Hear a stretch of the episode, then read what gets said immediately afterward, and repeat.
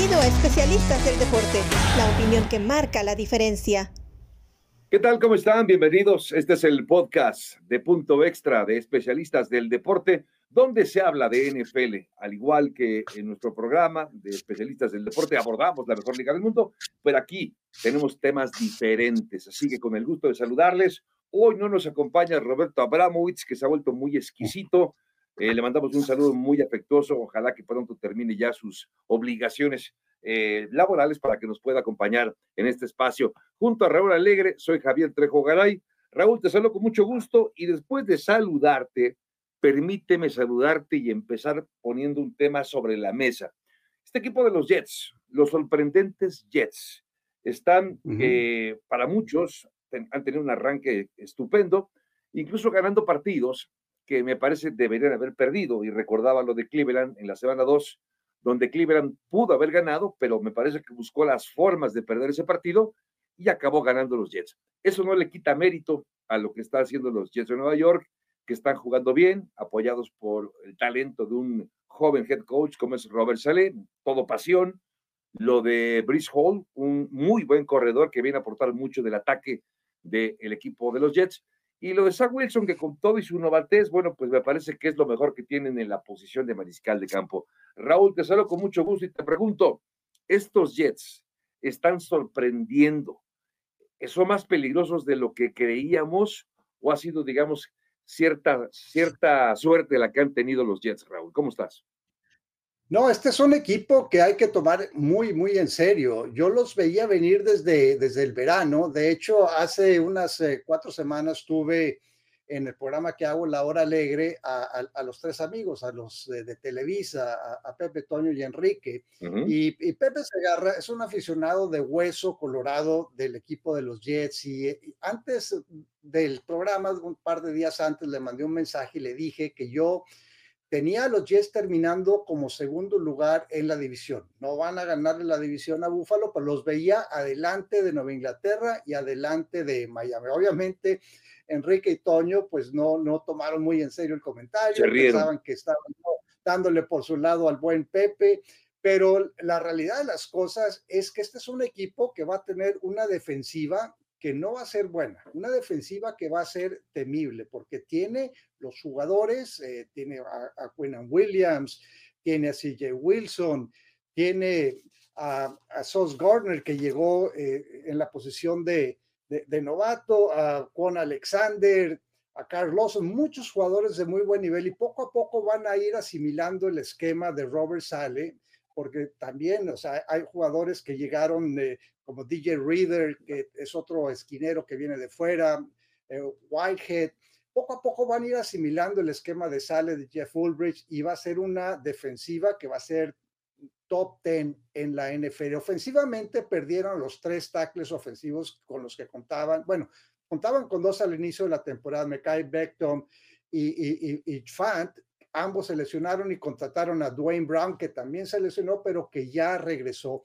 Brice Hall, al cual mencionabas, lo vi jugar en su carrera colegial y es un extraordinario talento. De hecho, en muchas encuestas que me preguntaron antes del inicio de la temporada, lo puse como mi candidato a ser el novato del año. O sea, este equipo va a ir mejorando poco a poco. Quizás el punto débil es Zach Wilson, pero Zach Wilson va a ir mejorando. No tuvo pretemporada prácticamente, jugó un partido, se lesionó, estuvo fuera hasta hace apenas eh, un par de semanas, pero también tiene buenos receptores. Garrett Wilson, que de hecho es de aquí, de Austin, para mí es un jugador que también va a ser estrella en, en la NFL. O sea que cuidado con los Jets, no sé si les alcance para llegar a, a postemporada, pero pues es un equipo que, que le va a dar muchos dolores de cabeza. Bueno, al grado de que el vestidor de, de Green Bay, con quien juegan esta semana, empezó a decir que estaban preocupados por el partido contra los Jets y Aaron Rodgers declaró, Javo, no sé si las escuchaste las declaraciones. Súper, ella sí.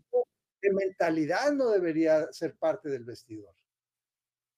Sí, eso ya tenerle miedo hasta los Jets, con todo respeto para los aficionados de los Jets, no parecería, ¿no? No, no, no en este mundo, no en, no en este planeta que los Green Bay Packers en esta época pudieran tenerle cierto respeto, demasiado, demasiado respeto, déjeme decirlo así, a los Jets.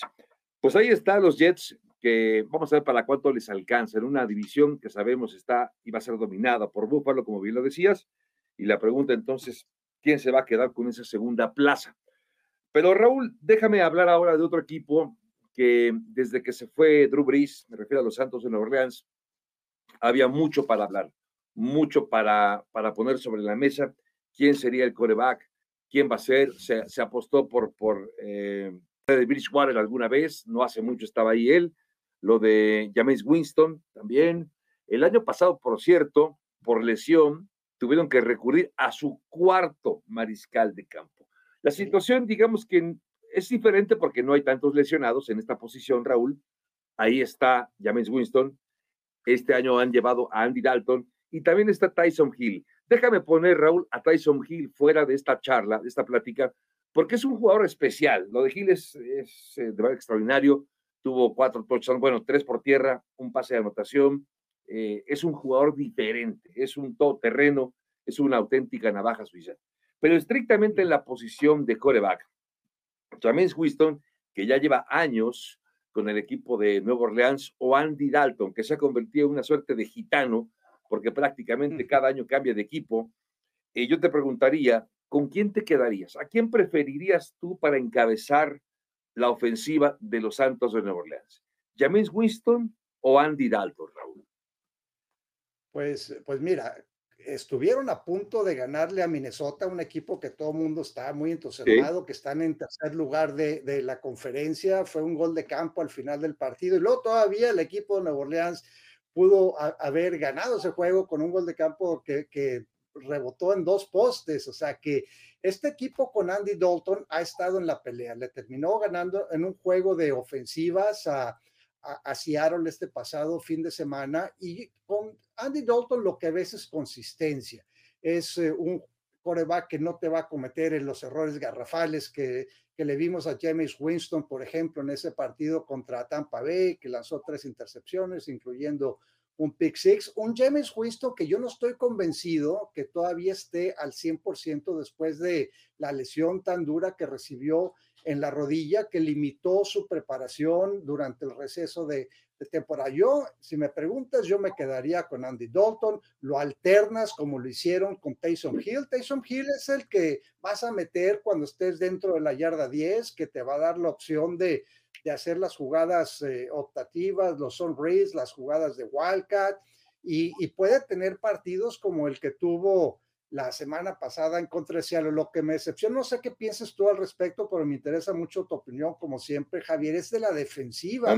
De, del equipo de Nueva Orleans, porque se anticipaba, sobre todo con Dennis Allen, que era el coordinador eh, la temporada pasada, ahora es el entrenador en jefe, pues que esta defensiva, que era de las mejores en la NFL el año pasado, continuara y de hecho fuera mejor esta temporada, pero para mí, si el equipo de Nueva Orleans ha, tiene marca de dos ganados, tres perdidos, es en gran parte a la manera como ha jugado su defensiva.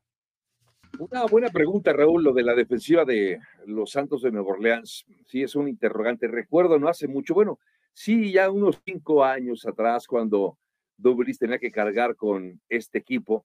No es, no es la misma situación, evidentemente, pero recordaba que era una de las peores defensivas de, de Nueva Orleans, de, de toda la NFL, quiero decir, la de Nueva Orleans, y que Drew Brees tenía que ponerse la capa de héroe para tratar de salir y ganar partidos. James Winston, ni Andy Dalton, ni Tyson Hill son Drew Brees, como para poder emular a ese futuro miembro del Salón de la Fama. Así que si esta defensiva no mejora y tienes que depender de la ofensiva, la situación se puede poner color de hormiga para estos Santos de Nueva Orleans en esa división sur, que en todo caso está un poco asequible, sobre todo si hemos visto lo que pasa con Tampa Bay, que tampoco es que esté al 100%. Bueno, en fin, eh, Raúl, déjame hablar de otro equipo que también eh, pues es de llamar la atención y que me gustaría ponerlo sobre la mesa a propósito de lo que pasó esta semana que se anunció la salida de Matt Rule como el entrenador en jefe del equipo de las Panteras de Carolina. Unas Panteras que no van a ningún lado, Panteras que adolecen de muchas cosas. Trajeron a Baker Mayfield, que tampoco ha logrado elevar el nivel de competitividad de esa ofensiva de las Panteras de Carolina.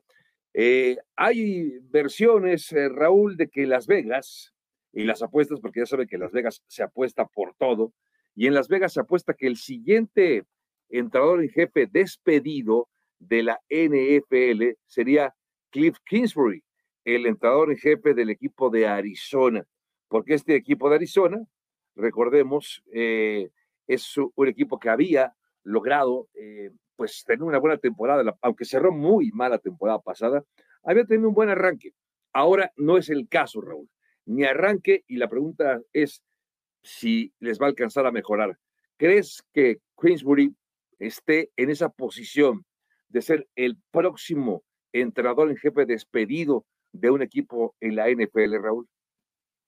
Eh, la, respuesta es sí, pero también tiene una situación muy parecida a la de Matt Rule en, en, el hecho de que antes del inicio de la temporada le extendieron su contrato. Yo no, no, me, no me explicaba por qué Steve Keim, a quien también le extendieron el contrato, estaba dándole uno nuevo a Cliff Kingsbury que no había demostrado nada. Sí, pues del lado positivo ves un equipo que, que fue mejorando año tras año. Este es su cuarto año. Los tres primeros, la marca ganadora fue en ascenso, pero en los últimos dos, en los cuales estuvieron en posibilidades de llegar lejos, se derrumbaron en la segunda mitad de la temporada. El año pasado calificaron a, a postemporada, pero el equipo de, los Rams los hizo pedazos en un juego en el cual tú veías a un Kingsbury incapaz de hacer ajustes y luego vimos lo que sucede en el partido la, semana pasada contra Filadelfia, nada más y nada menos contra el líder de la conferencia, un equipo que,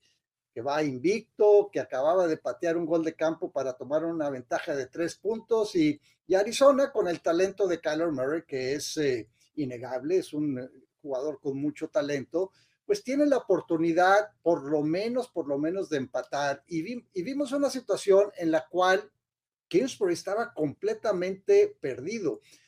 Ellos eh, ya no tenían tiempos fuera, faltaban algo así de 46 segundos, consiguen un primero y 10, se tardan 10 segundos en clavar el balón en la siguiente jugada, o sea, 10 segundos cuando pudieron haberlo hecho en 3, 4, o sea, no toma mucho tiempo hacer ese tipo de jugadas. ¿Por qué se tardaron? Pues porque no se decidieron si sacar una jugada o clavarla. Eso ya lo tienes que tener tú preparado si eres el entrenador en jefe. Luego después eh, corren una jugada eh, en, segunda oportunidad y pues, eh, y después tratan de hacer otra jugada en, en tercera, en la cual es una jugada de acarreo y piensan que Kyler Murray consigue el primero y diez y pues, eh, o sea, perdón, esa en segunda, tienen que clavar la, la, jugada, el balón en tercera porque pues ya no tenían tiempo, tiempos fuera y en lugar de tener una o dos jugadas más, tienen que patear en ese momento el gol de campo, un gol de campo que también no era muy complicado, era 44, 43 yardas de Matt Amendola, pero te das cuenta que Kingsbury y las declaraciones de, de Kyler Murray que decía que él escuchaba voces, no voz, voces en su casco diciéndole que clavara el balón. Entonces, pues obviamente ni Kyler Murray, ni Kingsbury, ni la persona que me imagino que es el coordinador ofensivo, estaba en este momento, eh, que es también, eh, perdón, eh, Cliff Kingsbury, la otra persona que manda las jugadas, te digo, porque Kyler Murray hablaba de, de, voces, no de una, sino de varias voces, no se percataban de la situación y estos son los detalles pequeños que al final le cuestan partidos a los equipos. Sí, es, sorprendente. Ahora, esta división oeste de la Nacional tiene una peculiaridad, que Arizona está mal, los Rams están mal, los campeones de la NFL tienen marca perdedor en este momento, dos victorias, tres derrotas. Lo de Seattle, que ha sorprendido, me parece, no tanto quizá el récord, sino lo de Gino Smith, para mí ha sido extraordinario. Pongo aquí lo de Jimmy Smith porque tiene el mejor índice de coreback rating de toda la liga y el mejor porcentaje de pasos completos de Jimmy Smith. ¿Quién lo diría? Claro, han perdido a, a Rochelle Penny, su corredor, y eso puede acabar afectando. Pongo todo este contexto, Raúl, porque ahí está San Francisco, en esta división oeste de la, de la Nacional. Y si bien Arizona ha arrancado mal, me parece, Raúl, que por la debilidad aparente de esta división, todavía podrían estar compitiendo si es que les alcanza a mejorar, Raúl, pensando en una eventual posibilidad de postemporada, ¿no? No, eh, eh, definitivamente están, están en la pelea. O sea, estamos hablando de, un juego de, diferencia del primer lugar. San Francisco le toca un partido bastante más complicado de lo que parece cuando van a, Atlanta. Atlanta es un equipo que, ha estado en la pelea en todos y cada uno de sus partidos. Les, les robaron una oportunidad de, ganarle a Tampa Bay en, en Tampa Bay con esa jugada controversial que discutimos en el programa de punto extra, de que le marcaron un castigo a Grady Jerry después de una captura sobre Tom Brady, faltaban tres minutos. O sea, la, la división está peleada, la división está abierta y creo yo que Arizona todavía tiene posibilidades. Recuerda que eh, después de esta semana, en la séptima, ya van a contar con DeAndre Hopkins y hemos visto el desempeño, cómo sube eh, me refiero al desempeño de la ofensiva de Carlos Murray cuando DeAndre Hopkins está en el terreno de juego. Oye, Raúl, y hablando de equipos que yo esperaba más de ellos y que también están decepcionando, para mí Cleveland. Cleveland tuvo una gran temporada, la del 2020, calificó a la postemporada, incluso le ganó a Pittsburgh justamente en el duelo de comodín para meterse a la etapa divisional. Esperaba más de Cleveland el año pasado, queda de ver.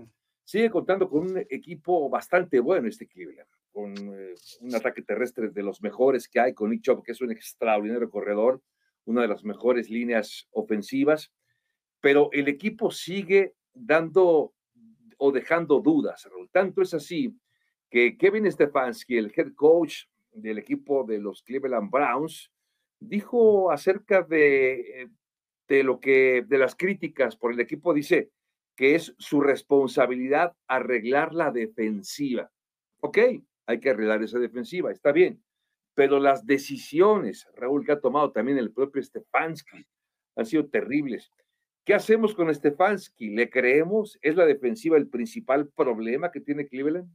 Mira, son, son varios, eh, varios factores, pero esta defensiva ha dejado mucho que desear. Esta es una defensiva que, que ha permitido eh, partidos en los cuales les han anotado, eh, con la excepción de, 17 puntos de Pittsburgh, que es el único equipo que les ha anotado menos de 20, y Pittsburgh no tiene una de las ofensivas más potentes, para mí deja mucho que decir. Lo que les hizo el equipo de, los Chargers el, domingo pasado, un equipo que rara, o sea, raramente corre con el balón y les, y, les corre para más de, 200 yardas, eso es motivo de de alarma. Le puedes echar la culpa a lesiones, le puedes echar la culpa a esquema, pero pues la realidad de las cosas es que han anotado los puntos suficientes. Mencionabas a Nick Chubb, tiene más de seis yardas por acarreo, siete touchdowns por tierra, ha sido un, un tremendo elemento. Jacoby Brissett, pues eh, ha, cumplido hasta el momento, o sea, no ha sido espectacular, cinco touchdowns, tres intercepciones, no les ha costado eh, partidos, pero pues la realidad de las cosas es de que perdieron ese juego contra los Jets por detalles de Stefanski. O sea, no puedes tú permitirle a un equipo rival que te anoten, eh, eh, que fueron 14 puntos en menos de un minuto. Y luego, pues en ese juego recordarás eh, que tuvieron ese lapso ofensivo en que dejaron completamente eh, listo, creo que era Corey Davis, el receptor de los Jets, que, les anota un touchdown de, de, más de 60 yardas. O sea que son detalles. Uno, primero es el juego de pase en el juego contra los Jets, en esa jugada larga de touchdown, y después es el ataque terrestre. Entonces son muchos eh, detalles y al final de cuentas, el, eh, el entrenador en jefe es responsable de todo él tiene que supervisar y es eh, correcto que Stefanski asuma la responsabilidad de, de, un equipo que fácilmente podría ser líder de, su división en este momento. Sí, sí, sí. Y, luego los equipos especiales, fallando ese gol de campo que pudo haberles dado la victoria el pasado fin de semana ante los Chargers. Sí, son muchas cosas que se han acumulado alrededor del equipo de, Cleveland. Yo quisiera preguntarte, Raúl, em, cambiando un poco de tema, lo abordamos hace bueno, en nuestro espacio regular en especialistas del deporte, en nuestro programa de punto extra, brevemente nada más de pasada, lo de Davante Adams, porque justo al final del partido entre el equipo de Raiders y de Kansas City, solamente para poner un poco de contexto, que el, eh, el partido lo perdió Raiders por un punto de diferencia. Davante Adams sigue siendo el mejor receptor de Raiders, pero no es obviamente ese receptor que veíamos en los empacadores de Green Bay. Termina el partido, Raúl, y se ve ya entrando hacia el túnel cómo está un camarógrafo, un trabajador ahí a la salida del, túnel o a la entrada del túnel, que es eh, empujado por, por Davante, pero no, no un empujoncito así nada más de este para allá, sino a dos manos, el empujón es fuerte, acaba cayendo prácticamente de espaldas el, el, camarógrafo que después nos enteramos que era de ESPN, trabajador independiente, pero contratado por ESPN en ese momento para cumplir con su trabajo. Y esto ya le generó incluso acusaciones, eh, digamos, legales eh, por, por golpear a este trabajador. ¿Cómo explicarnos la actitud de Davante Adams, Raúl? Pues frustración, no, no hay otra respuesta, pero eso no, le, no lo excusa de la manera como, como actuó. Tú tienes que tener control de tus acciones y nunca dejar que el, o sea, lo candente del momento te quite, te reste el juicio y que tomes decisiones que después vas a, a, lamentar, porque pues si algo le va a costar a este señor es mucho dinero, ¿no? Vimos que el, el camarón como que para, fue lo mejor que le pudo haber pasado, no sé cuánto le, le haya pagado ESPN, pero lo que le va a sacar a Devante ahora va a ser como 20 veces más de lo, o, más de lo que le pagó a ESPN, porque sí fue un aventón fuerte, fue una agresión clara que está filmada, no hay manera de, de, evitar eso, pero pues el que se haya ido en ambulancia al hospital y que digo que, que estaba lesionado, pues la verdad para mí me parece, o sea, se dio un centonazo, eh, no sé, igual en la espalda se, la lació, pero, pero no creo que sea una situación en la cual él, eh, su vida esté en peligro, ni mucho menos. Eh, pero pues él inmediatamente presentó cargos ante la policía afuera del estadio, pidió una ambulancia y pues digo, cuando pides una ambulancia la pide otra persona, o sea, rara vez, o sea, raramente una persona que necesita una ambulancia está hablando, va, va, a presentar una queja legal y luego pide una ambulancia, o sea, todo eso fue para añadir argumentos y sacarle más dinero a Devante Adams. Qué bueno que le cueste, que aprenda su lección. Ahora ha salido en muchos comerciales, no sé si le vayan a quitar esos comerciales que le va a costar todavía más dinero, pero todo es a raíz de la frustración por la manera como está jugando el equipo. O sea, el equipo ha tenido la oportunidad de ganar todos sus partidos. A mí me sorprendió la decisión de Josh McDaniels. Hay muchos que dicen que fue la decisión correcta de ir por dos en el punto extra cuando pudieron, dicen que las analíticas les daban posibilidades de 56% de victoria y que patear el punto extra 41%. Pues, al final de cuentas, estás enfrentando al mejor equipo de la división en su casa, pues eh, empátalo y después ve a ver qué pasa, ¿no? O sea, habría cambiado mucho la decisión y el tipo de jugadas eh, que mandaron. Al final termina chocando Devante Adams con eh, Hunter Renfro en, en, una jugada de cuarta y uno. Y pues eh, la, realidad de las cosas es que estaban obligados ellos a ganar. De haber estado empatados, hubieran quizás eh, tratado de avanzar un poco más y, después buscar un gol de campo, ¿no? Pero en fin, o sea, para mí es frustración por la manera como se está dando esta, esta temporada y la manera como están buscando maneras de perder. Y es que sí, es, esa jugada fue de verdad hasta ridícula, el, el choque entre Davante Adams y Renfro alguien se equivocó de la ruta, alguien se equivocó eh, y acabó cayendo los dos y nadie se quedó con el balón y ahí se perdió la posibilidad del equipo de Raiders de tratar de, ya no digo de ganar, sino de empatar el partido que ya en tiempo extra, quién sabe qué habría pasado porque no estaba jugando mal el equipo de los Raiders.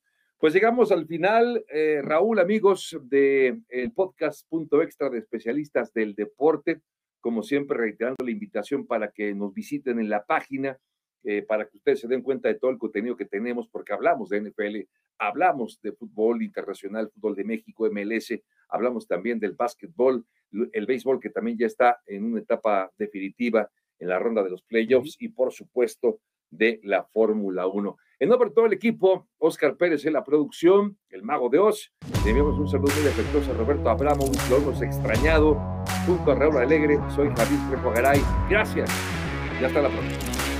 Gracias por acompañarnos en Especialistas del Deporte. Hasta la próxima.